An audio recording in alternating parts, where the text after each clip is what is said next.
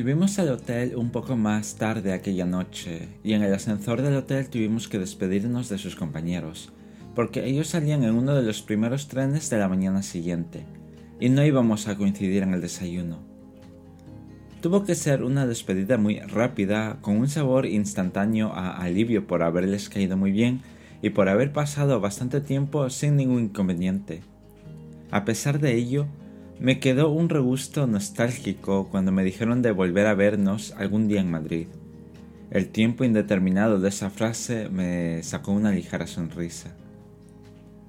Con todo, nos quedamos dormidos bastante pronto por el cansancio acumulado de un par de días llenos de actividades culturales e intelectuales, y quedaba una actividad más en la planificación.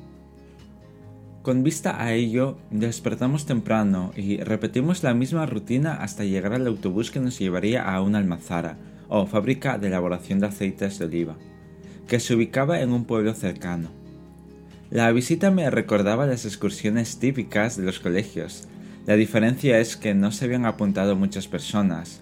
Quizás la mayoría de asistentes preferían aprovechar el fin de semana en la ciudad o habían vuelto a sus lugares de origen.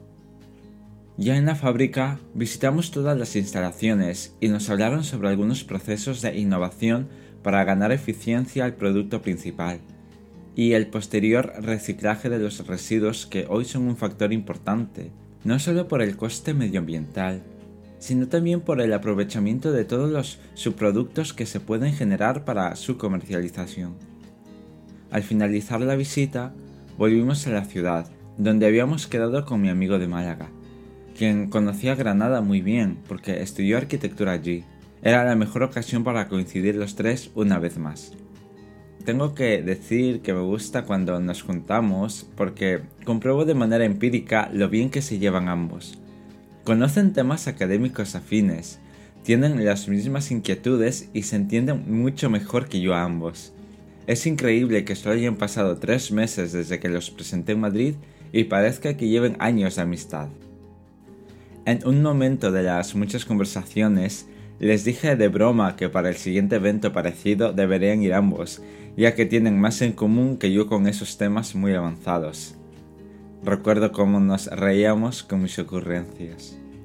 Luego, junto a él, recorrimos la ciudad hasta las afueras, primero en coche y luego subiendo cuestas a pie, hasta llegar a un mirador improvisado además de caminar por algunas zonas que no habíamos visto los días anteriores. Habríamos hecho más cosas, pero yo estaba muy cansado, a la vez que no quería que mi amigo vuelva muy tarde a Málaga conduciendo su coche.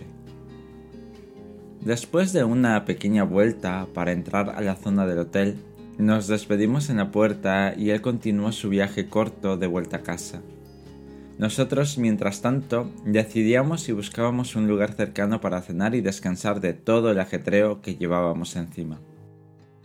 Volvimos relativamente pronto de la cena y yo me quedé dormido enseguida hasta la mañana siguiente, que ya íbamos por nuestra cuenta, así que decidimos no despertar tan pronto y visitar la ciudad en busca de souvenirs con una antigua compañera de mi amigo, que seguía allí, Pasamos un buen rato atravesando callejones con toque árabe y olor a té hasta la hora de la comida. Nuestra visita se iba acercando a su fin. Recogimos nuestras maletas del hotel y fuimos andando a la estación de tren. Habíamos comprado billetes para ir en el mismo tren hasta una ciudad intermedia, y luego yo tendría que bajarme y cambiar de tren.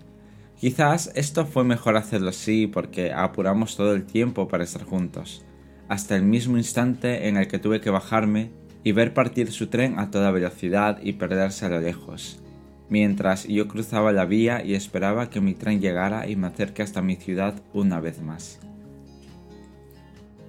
No puedo añadir mucho más a esta historia, aunque sí puedo recordaros una frase que dije en otro podcast y que guarda mucha relación con todo lo que me está sucediendo en esta etapa de mi vida y las que me quedan por vivir y contar junto a, mi amigo de Madrid y las futuras coincidencias con mi amigo de Málaga.